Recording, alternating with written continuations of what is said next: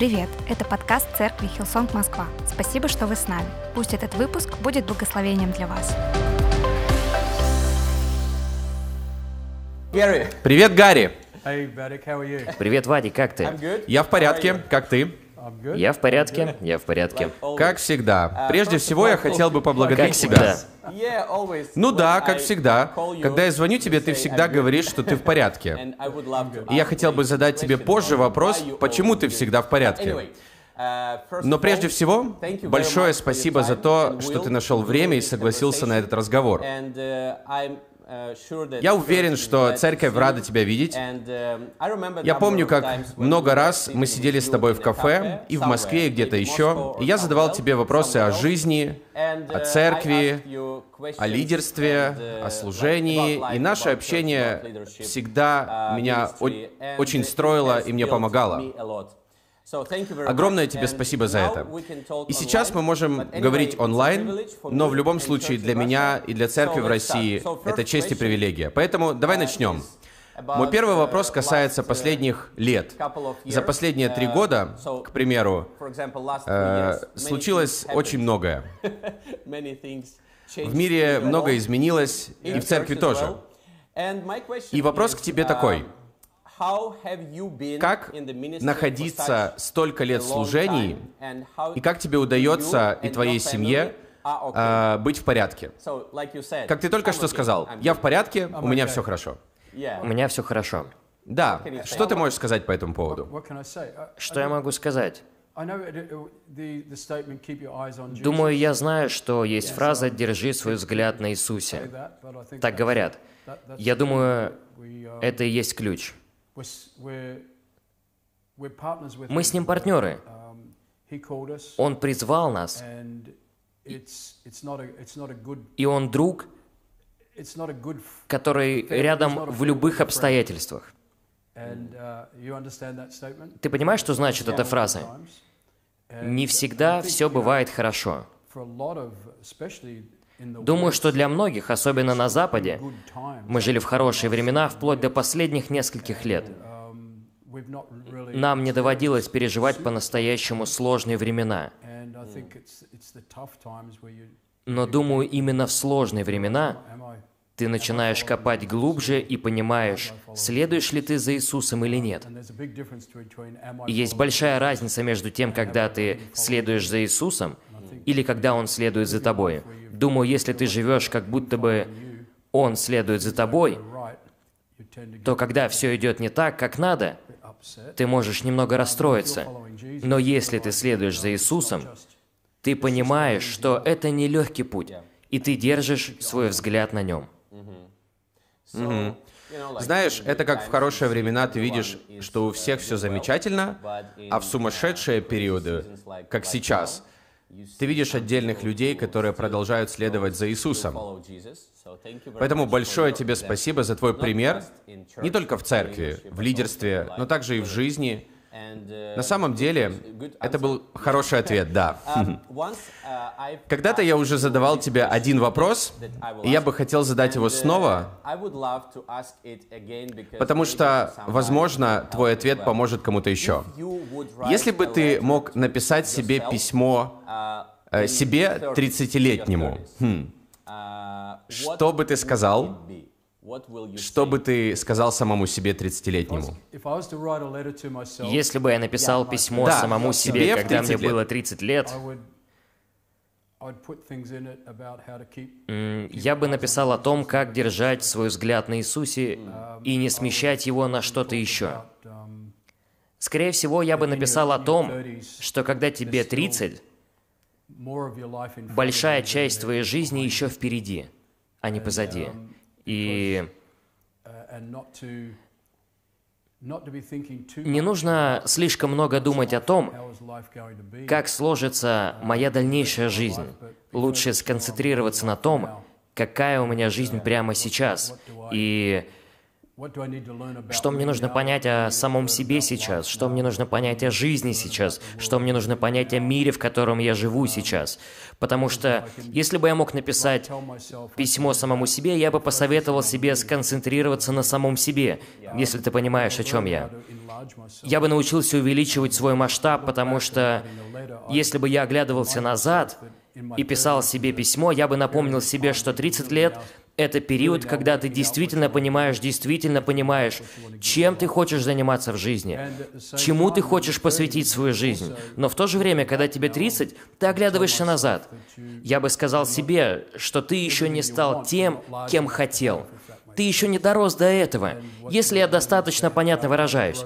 И тебе нужно научиться тому, как растить свою жизнь, как расширять свою жизнь, как справляться с давлением в жизни, строить себя, а не ломать. Как правило, в 30 с лишним в твоей жизни уже есть партнер. Жена или муж. Появились дети. Ты думаешь о своей карьере. Но в то же время тебе кажется, что ты не достиг всего того, чего должен был достичь. И ты чувствуешь давление. И, наверное, я бы сказал себе расслабиться, доверять Иисусу и наслаждаться жизнью. Знаешь, в нашей церкви большинство людей от 30 are до 40. 30 to 40. And, uh, И не знаю почему, но я замечаю, что в этот жизненный период люди часто создают слишком большое давление в своей жизни сами. Чрезмерное давление, какие-то рамки, в которые им не нужно себя загонять. Но почему это происходит, как ты думаешь? Не могу точно сказать, почему, но я могу это понять. Потому что я помню, как сам через это проходил. Если взять, например, спорт, к тому моменту, когда тебе исполняется 30 early лет, 30s, you're ты попадаешь в разряд ветеранов. Um, Это так. Но в действительности в жизни ты не ветеран. Ты только начинаешь, потому что впереди у тебя больше, чем осталось позади. Um, Поэтому часто люди думают, что должны были достичь всего, о чем они мечтали. Возможно, когда они были еще подростками или мечтали стать кем-то, когда им было лет 20, и к тому времени, когда ты должен достичь чего-то, ты ожидаешь этих результатов, поэтому сам себе создаешь большое давление, что ты должен стать определенным человеком к 30. really what you're doing. Хотя на самом деле происходит следующее. Ты еще в процессе становления в свои 30 лет. Ты еще не достиг желаемого к 30. И еще одна вещь, касающаяся разных периодов или сезонов. Например, когда ты молодой, у тебя так много неуверенности в себе, ты можешь думать, у меня не очень много мудрости, я не такой богатый, бла-бла-бла. Потом ты хочешь достичь в свои 30, ты хочешь достичь всего за очень короткий период времени. И вопрос в том, в чем различие, как, как ты это видишь с высоты своего опыта между тем, когда тебе 20, 30, 40 и 50 лет? Я ничего не могу сказать о возрасте 40 и 50 плюс, поэтому ты мог бы поделиться своим опытом и мудростью. В чем отличие между этими жизненными периодами? Хорошо, вот что я думаю. Когда тебе 20, In, in your 20s is a little bit ты как будто бы пытаешься найти себя по жизни. Знаешь, как правило, в 20 с чем-то люди работают на нескольких работах. uh, И я называю это пощупать почву. Ты же понимаешь, о чем я? Ты стремишься, пытаешься найти себя в to 20 с чем-то лет. Yourself in your, in your, in your 20s, and it's almost like И как будто бы твой мозг пытается понять, да, вот это я. Обычно себя ищут как раз в возрасте 20 лет. in your 20s. But then you hit your Но потом 30s, наступает возраст like, now 30 that I've лет, и ты начинаешь думать, я разобрался, и теперь уже должен всего достичь. Это не 30s, самый лучший образ мыслей. И как я уже сказал, в 30 лет наступает сезон, когда ты начинаешь получать жизненный опыт. Именно 30s, I сейчас, в to 30 с чем-то, ты проверяешь свои взгляды на жизнь. 20 in my 20s, I had lots of В 20 у тебя были многочисленные взгляды на жизнь. И это то, над чем ты работал. И твои взгляды на самом деле выражали то, что ты чувствовал, то, что тебе казалось. Иногда люди принимают свои взгляды за знания, но они еще недостаточно пожили, чтобы иметь знания о жизни. А потом наступает тридцатилетие. И ты думаешь, хорошо, теперь я выясню, верны ли мои суждения, правильны ли у меня взгляды. И такое чувство, будто бы теперь все становится реальным. Именно поэтому для некоторых возраст 30 приносит огромное эмоциональное давление. И это еще происходит потому, что они пытаются управлять множеством вещей в своей жизни. И это единственный способ, как я могу это объяснить. В 20 ты нашел себя, и теперь тебе предстоит кем-то стать. Мои слова имеют смысл, да? Затем в 40 появляется шанс действительно – Будто бы что-то меняется и начинает казаться, что у тебя действительно есть достаточно опыта, что в тебе достаточно знания, и теперь ты прикладываешь руку к тому, в чем в значительной степени утвердился к тому времени, когда тебе исполнилось 40. И теперь это реальное время для строительства. Я действительно строю. Я расту, расту внутри себя, растет моя семья. Все становится возможным, растет мой бизнес, потому что я продержался сезона стартапа. И теперь, теперь у меня есть некое основание, и я строю. Есть реальное ощущение строительства чего-то, так как это обычно и происходит, когда тебе за 40. Знаешь, твои дети становятся подростками как раз где-то в этот период. И происходит смена динамики. Смена динамики в семье. Происходит много изменений, но многое из этого связано с тем, что ты сейчас строишь, по мере того, как ты двигаешься вперед. И я думаю, в свои, когда тебе 50, этот период может стать самым продуктивным в жизни. Что, правда? Только в 50? Ну да. Видишь ли, в 50 тебе кажется, что ты уже динозавр. Но если ты не дожил до моих лет, ты еще не динозавр. Итак, когда тебе за 50, ты еще не динозавр. Твои дети теперь выросли, и то, что ты строил в 40, сейчас созревает и приносит плоды. Вот когда ты видишь большие плоды. Это в 50. А в 60 я пока не уверен, потому что не так давно перешагнул этот рубеж. Но, похоже, это такой период, когда речь идет не о том, какую задачу ты пытаешься выполнить, а о том, как ты помогаешь другим людям с выполнением их задач. Окей, как я понял, в 20 и в 30 э, тебе, знаешь, еще как будто рано чего-либо ожидать и думать, что у тебя могут быть большие достижения в жизни и в служении. Нет, это не так.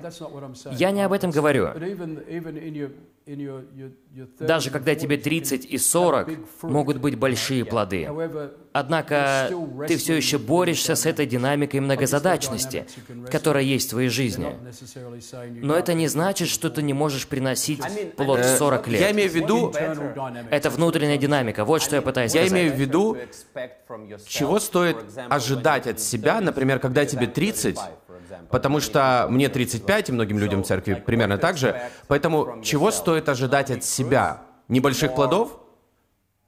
Когда ты дальше и дальше растешь, не знаю, продолжать строить основания для будущего, что ты можешь сказать? Ну, это происходит одновременно. Это не то, что ты, ну знаешь, должно быть так или так, но именно когда тебе за 30 происходит рост и развитие расширяешь себя, ты можешь иметь успех в свои, в свои 30, но, скорее всего, если ты добьешься успеха в 30, как бы это ни выглядело, к тому времени, когда тебе исполнится 50, ты будешь гораздо более эффективным, даже если ты был хорош в свои 30, потому что ты будешь расти в этом. 30 лет — это время роста. Вот что я пытаюсь да, сказать. отлично, спасибо. Необходимо учиться расти. Знаешь, ты понимаешь, что я хочу сказать? У тебя не будет плодов до тех пор, пока ты не начнешь расти. Что бы ни происходило в твои 30 лет, это будет развиваться дальше, и неважно, что это. Некоторые люди невероятно успешны в свои 30 лет, но они находятся в процессе роста и развития. Они продолжают учиться управлять динамикой жизни. Как я понимаю, uh, неважно, каких высот ты достиг в жизни, больших или незначительных, в этом возрасте тебе необходимо больше фокусироваться на работе над собой, на личностном росте, а не на достижениях. oh И на самом деле в свои 30 Нет, нет. Я хотел сказать, что это не по поводу наличия или отсутствия плодов в жизни. Это больше про рост в целом, что у меня достаточно ресурса, чтобы со всем справиться. Мне необходимо вырасти. Мне нужно время на жену и детей, или мужа и детей. Когда тебе things you 30, ты должен позаботиться о стольких вещах в жизни. И когда ты растешь, ты говоришь себе, «Все хорошо, я справлюсь с этим. Я справлюсь, что бы ни происходило». Сложно ли тебе работать с людьми подобного возраста, are 30 кому от 30 до right 40 now, лет? 30 to 40 Is it hard? Сложно ли Да, работать? сложно ли тебе работать с ними? Не, не, мне не сложно. Но они другого поколения. Я имею в виду, что есть разница в том, как ты думаешь и как мы думаем, например. Поэтому И, да, я думаю, что разница очевидно есть. Everyone's Каждый. Есть разница в том, как мыслят разные поколения, но тем не менее, есть вещи, которые присущи всем людям. И мы все являемся простыми людьми. Know. Ты знаешь, I'm in my 60s and think different. В свои 60 лет я могу думать иначе, чем ты в свои 30. Но мы остаемся людьми, и Бог остается Богом. И жизнь есть жизнь. yeah Хорошо, спасибо. Uh, can you Мог бы ты поделиться личными откровениями, которые сформировали тебя в жизни и в служении больше всего?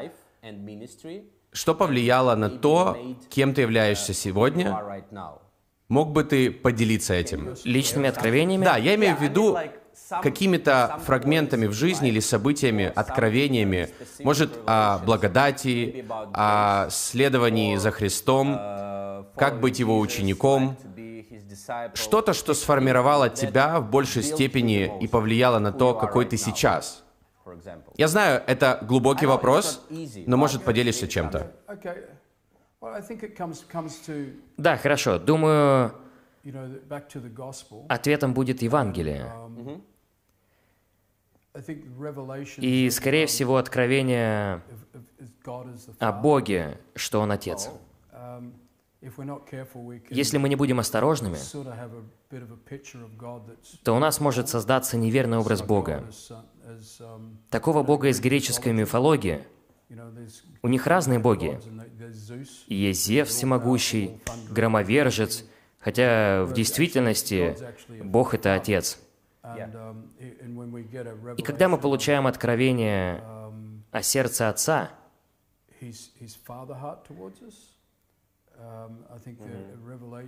к нам через это, um, я думаю,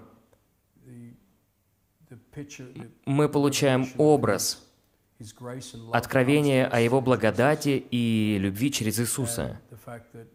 И то, что Иисус, знаешь, если мне трудно понять Бога и каков Он,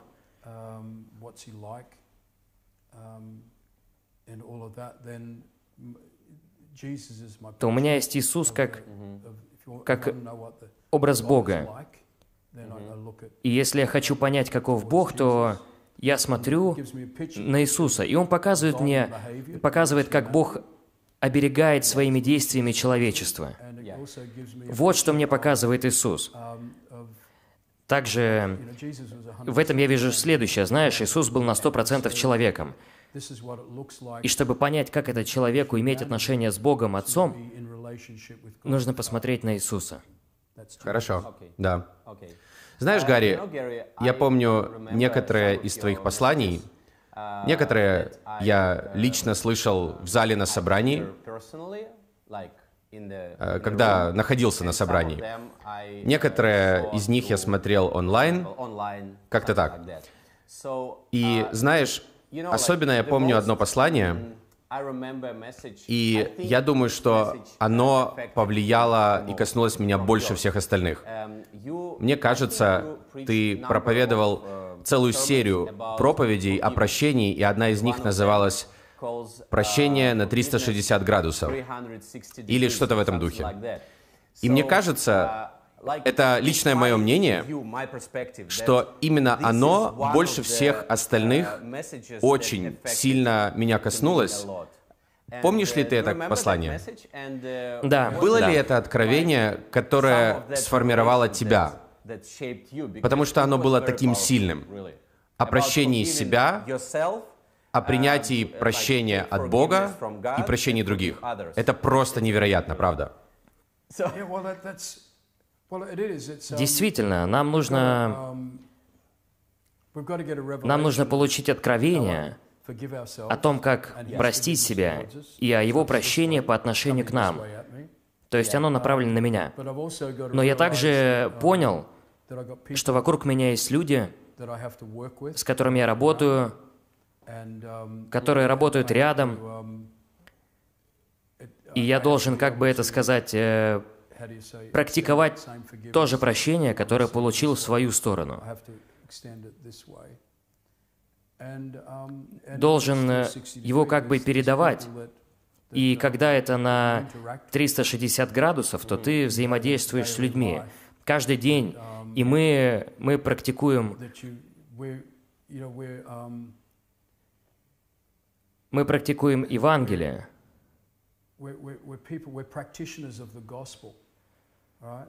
Да, верно?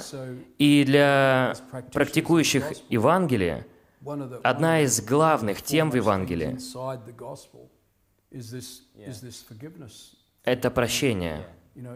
И знаешь, если мы, э, и даже если мы говорим о любви Бога, мы должны передавать ее другим людям и так далее.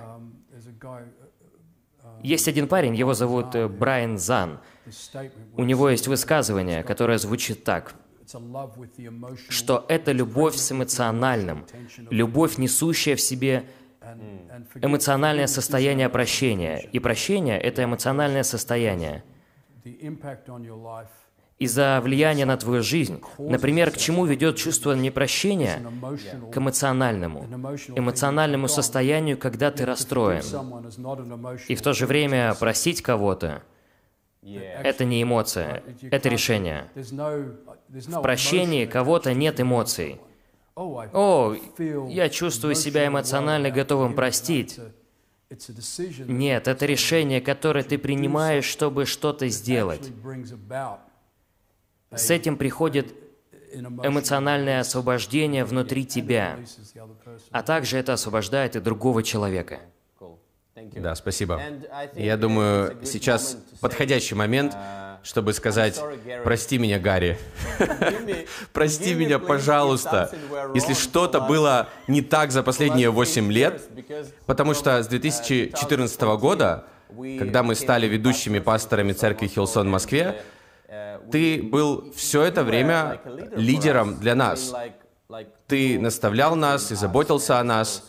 Поэтому прости меня и Аню, но в основном меня, если я что-то не то сказал, или я думаю, я много чего наговорил.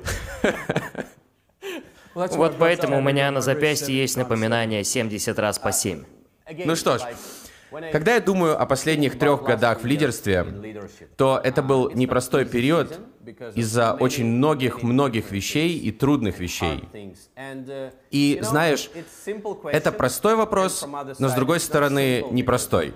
Скажи, как не разочароваться, когда ты являешься лидером, особенно проходя трудные периоды? Что помогает тебе не сдаваться, двигаться вперед, продолжать вкладывать в людей, когда они, например, уходят, или когда люди в твоей команде делают что-то неправильно и так далее. Что ты посоветуешь, чтобы не разочаровываться и продолжать двигаться, продолжать идти вперед? Э, Знаешь, нам нужно учиться быть выше этого. Нам нужно учиться быть выше разочарования. that, um, that э, чтобы, чтобы не позволить разочарованию тобой управлять. И нам нужно учиться на ошибках, а не, ну знаешь, оплакивать потери. Нам нужно признавать ошибки, нам нужно учиться, нам нужно делать выводы. И я думаю, нам нужно держать взгляд, взгляд на награде, поскольку, поскольку мы строим его церковь.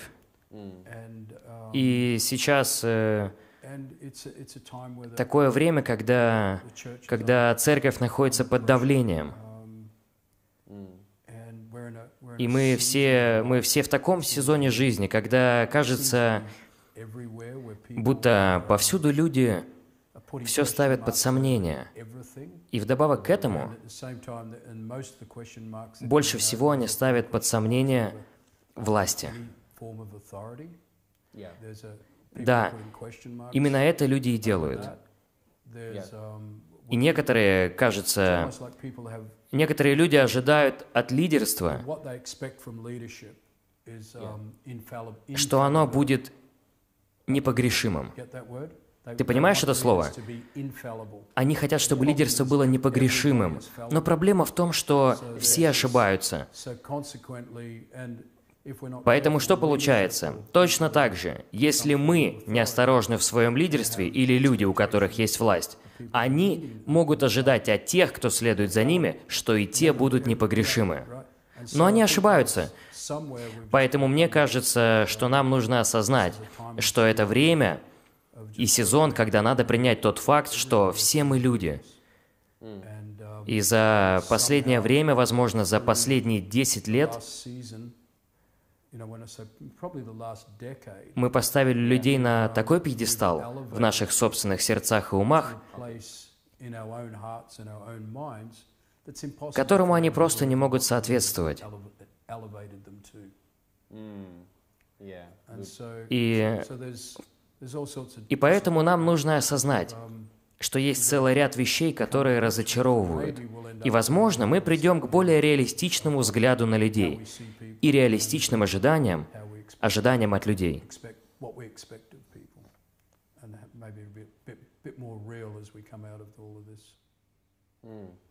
Да, супер.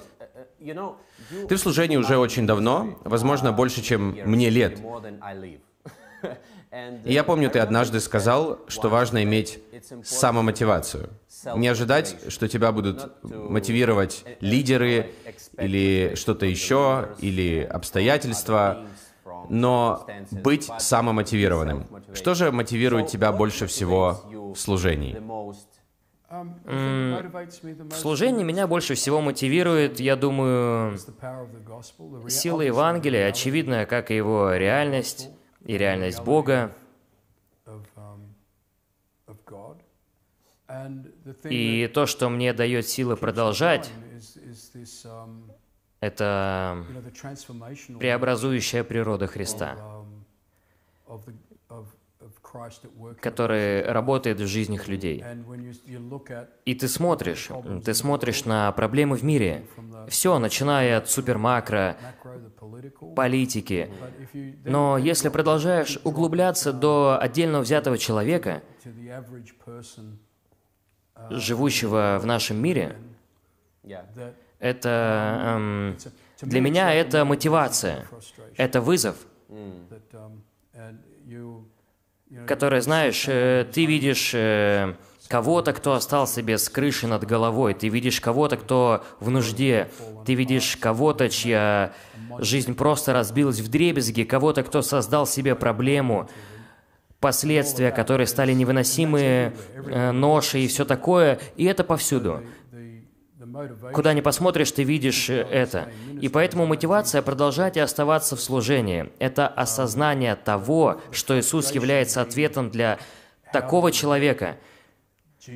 Но вызов в том, как именно показать Иисуса этим людям в качестве ответа. И когда ты... В общем, тут есть некоторое напряжение.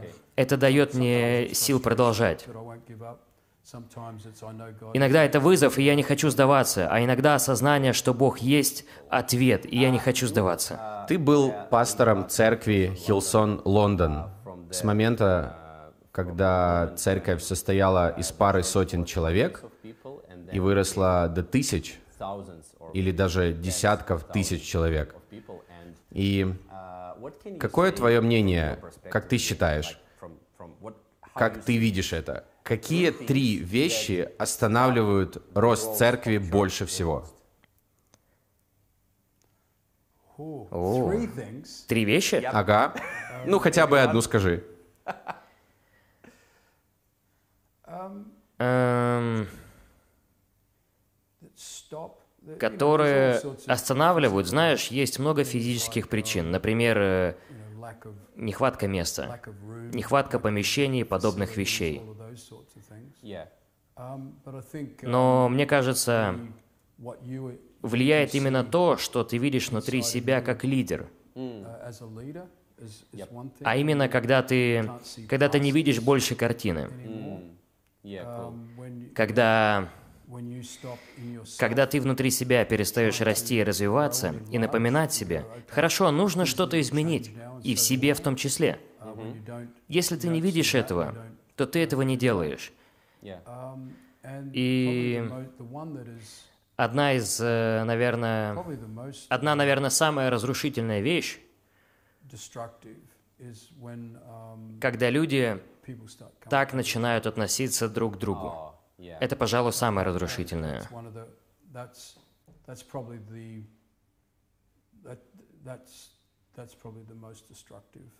Um. Да, хорошо, понятно. Да, вот эти три вещи. Хорошо, спасибо.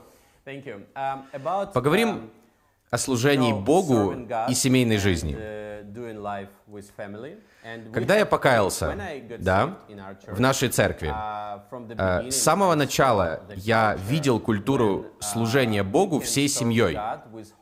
Например, муж, жена служат вместе Богу. Поэтому для меня это было всегда чем-то нормальным. Но затем я понял, что в разных церквях, во многих церквях, uh, нет такой культуры. К примеру, муж служит Богу, а жена нет. Может быть, ты uh, знаешь, э, когда uh, такая культура совместного служения мужа и жены э, сформировалась в церкви Хилсон. Когда это началось? Oh gosh.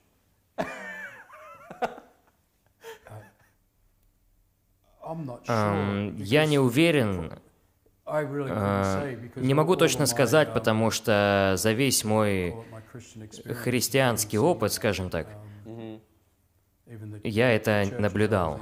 Даже в тех церквях, в которых я был до того, как стал частью Хилсонг, было так же. Поэтому я думаю, я не могу, не знаю, Ну ладно. ответить однозначно Я не просто могу. тоже не знаю. Да, да, потому что, знаешь, я думаю, что... Знаешь, что это? А я и дом мой будет служить Господу. И не обязательно речь здесь идет о том, что... Я думаю, суть в том, что если ты можешь, это не означает, что ты должен. Я думаю, что это скорее э, разрешение так делать, а не ожидание, что так должно быть. Потому что, как мне кажется, ожидание, что это будет именно так, ничем не лучше ожидания того, что никто так делать не будет. Будь то чувство долга или запрета, влияет это на людей одинаково. Сравни это с разрешением так делать, если хочется. И не обязательно так делать, если не хочется. Так что это разрешение.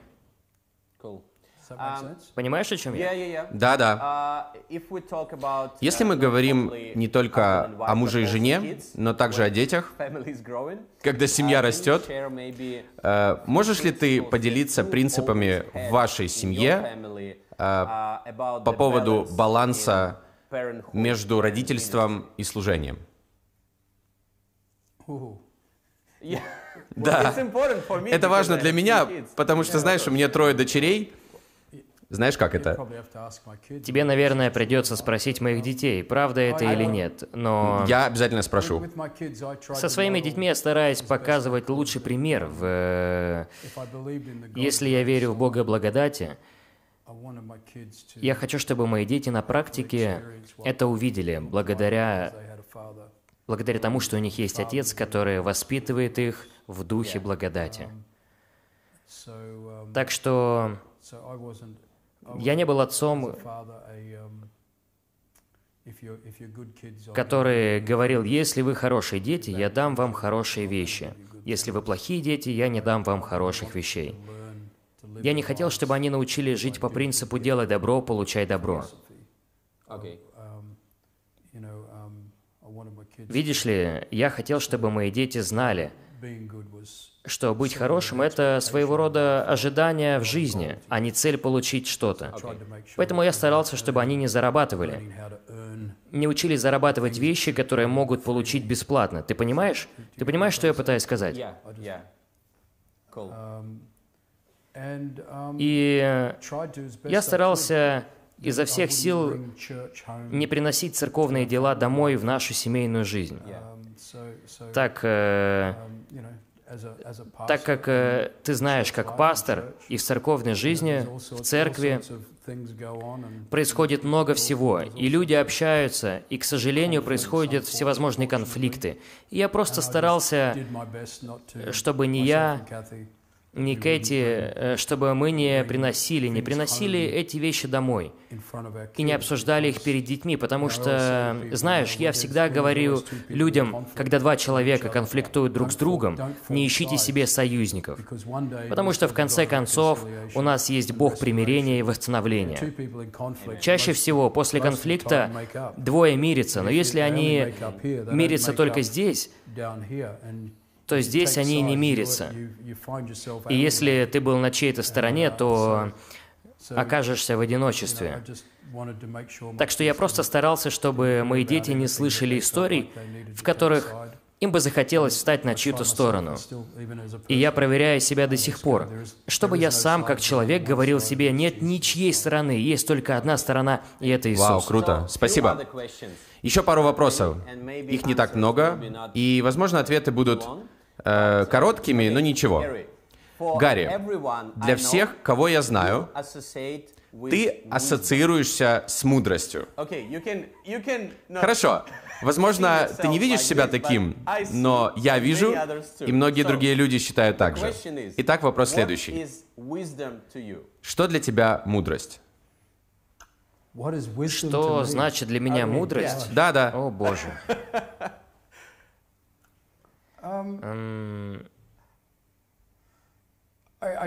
Наверное, одна из вещей, которую я стараюсь делать, это не фокусироваться на мелочах, когда что-то происходит.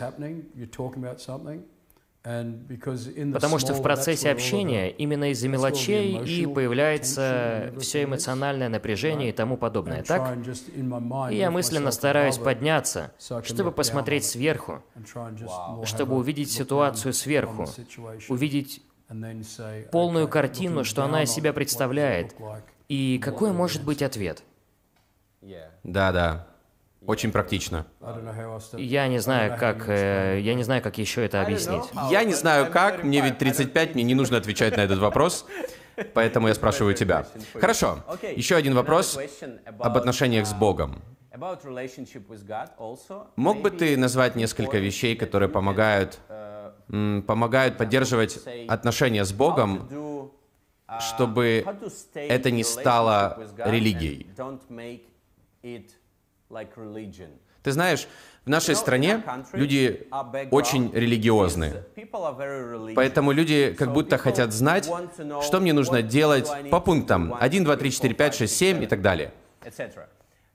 Итак, что нужно делать, чтобы оставаться в отношениях с Богом, но при этом не превращать это в религию? Да, хорошо. Я думаю, я думаю, нужно понять, что такое религия, верно? Итак, вы берете религию, представляете себе Бога и рисуете себе его образ. тогда у вас появляется список вещей, которые нужно сделать, чтобы убедиться, что это Бог счастлив и доволен, чтобы не навлечь на себя Его гнев, да?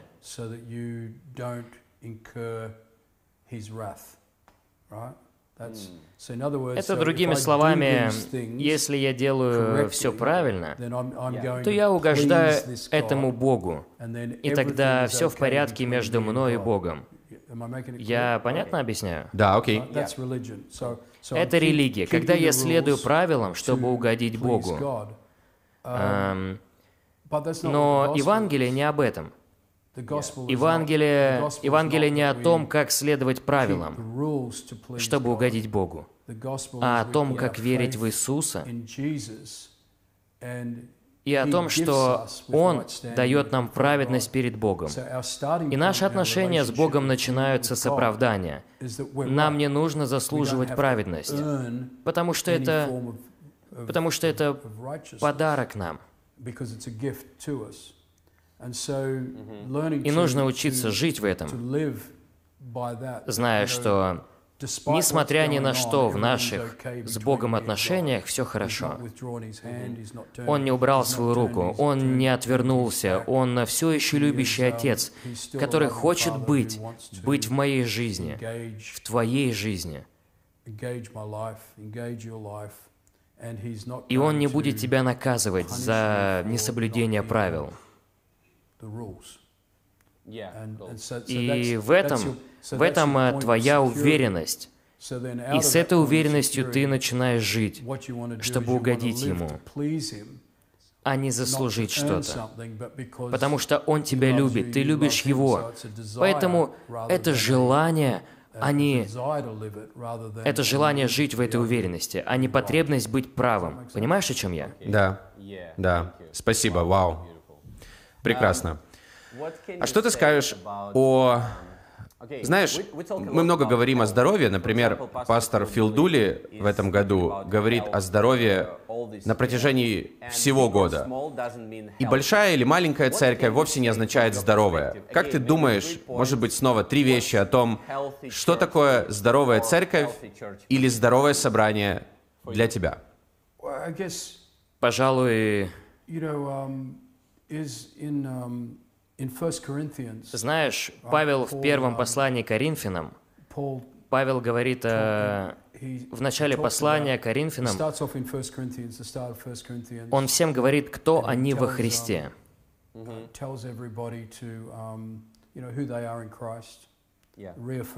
Подтверждает то, кем они являются во Христе. Затем он говорит им, э, он говорит о том, что следует быть в единстве друг с другом.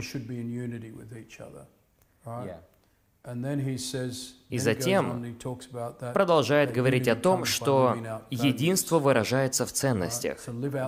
Поэтому придерживайтесь ценностей, которые у вас есть в жизни. Будьте в единстве, потому что это то, кто мы во Христе. И две ценности, о которых он говорит, люби Бога и люби ближнего. Итак, ты знаешь, любовь к Богу — это ответ на Его любовь к нам, которую мы получаем через откровение. И как мы можем не любить Его, получив откровение о Его любви к нам? и любить друг друга? Как это? Это написано в Иоанна 13, 34, 35. Иисус говорит, Заповедь новую даю вам, да любите друг друга. Потому узнают все, что вы мои ученики. Но он не просто говорит «любите друг друга». Он говорит «как я возлюбил вас». И потому узнают. Так что я думаю, что наша любовь друг к другу неправильная, потому что мы думаем, что это просто любовь. Но это не так. Любить друг друга, как Христос возлюбил нас. Если мы любим друг друга, как Христос возлюбил нас, и любим Бога, потому что Он полюбил нас, то как церковь мы будем здоровы в отношениях друг с другом. Отличный ответ, спасибо. И последний вопрос, окей. Ты готов? У нашей церкви большая история и много невероятных моментов в прошлом. Но что ты можешь сказать, как ты видишь церковь Хилсон в следующие 20 лет? Я думаю, по историческим меркам мы не такие уж и старые. Мы только часть длинной, у церкви длинная история. Две тысячи лет. Ты сам знаешь. И через 10 лет будет 2000 лет со дня Пятидесятницы, так? Через 10 лет. У церкви очень длинная история. А мы всего лишь только часть этой истории в качестве церкви Хилсонг. И нашей истории несколько десятков лет. И сейчас происходит смена лидерства.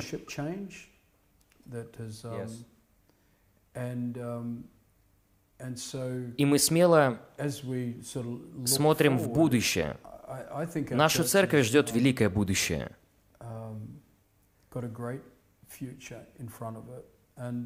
И почему я говорю с такой уверенностью? Потому что у нас есть много молодых лидеров, как ты, во всех наших церквях, везде. Куда бы я ни приехал в нашу церковь, Везде много молодых лидеров. Это не та ситуация, когда после 38 лет в церкви только динозавры в лидерстве. На самом деле все вовсе не так. Основная часть э, лидеров церкви будь то, будь то пасторы или другие лидеры, всем этим людям, им 20 с лишним, или от 30 до 40 лет.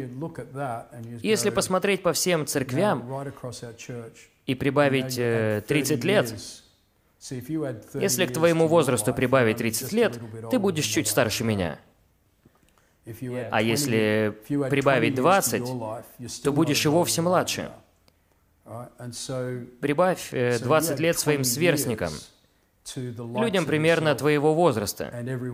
Поэтому я думаю, будущее у нашей церкви очень светлое.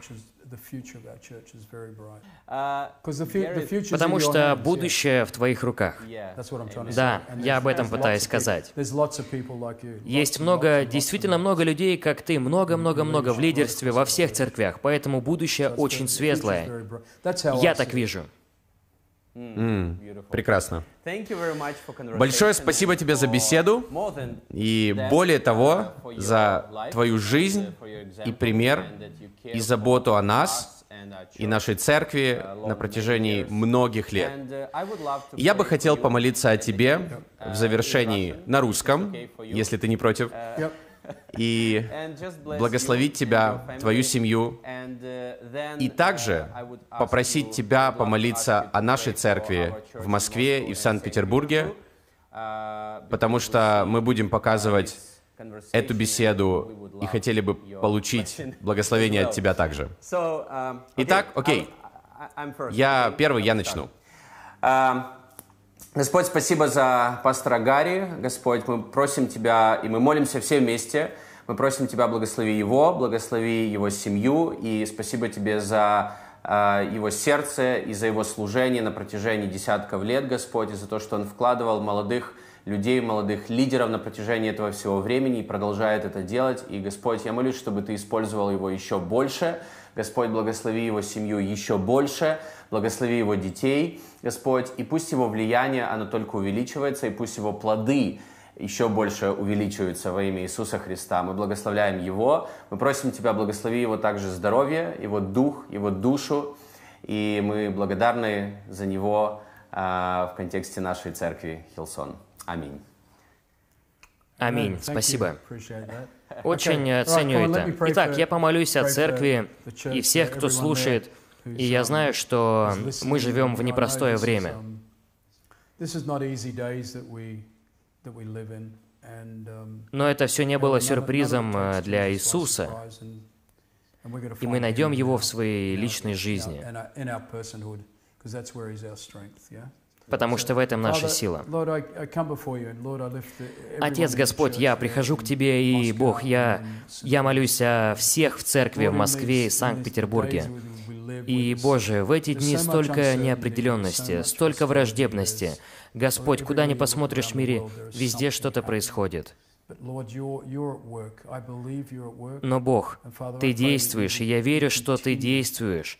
И, Отец, я молюсь, чтобы Ты продолжал сильно и мощно действовать в жизни каждого человека, который слушает прямо сейчас.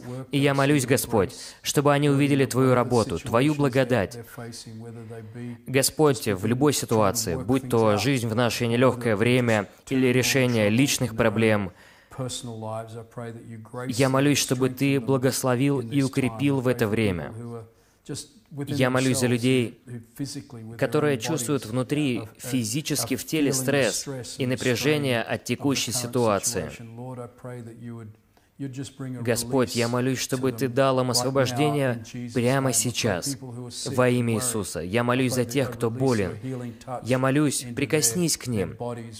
Твоим исцеляющим прикосновением и исцели их тела прямо сейчас. И, Отец, я молюсь за каждого человека, кто испытывает давление и нестабильность в финансах, работе, профессии, во всех этих материальных вещах. Я молюсь во имя Иисуса, чтобы Господь, они увидели Твою руку в действии и благословляя каждого. Благослови Вадика и Аню во имя Иисуса. Аминь. Аминь. Спасибо, Гарри, за твое uh, время, твой опыт, много and мудрости и ободрения. Я uh, думаю, это очень здорово, откровенно поговорить. Поэтому спасибо тебе большое. Пусть Бог благословит твой день. Пока-пока. Пока-пока. Спасибо, Вадик. Люблю тебя. Спасибо, что дослушали выпуск до конца. Если вы хотите узнать больше об Иисусе или о церкви, то можете связаться с нами через наши соцсети. Будьте благословенны!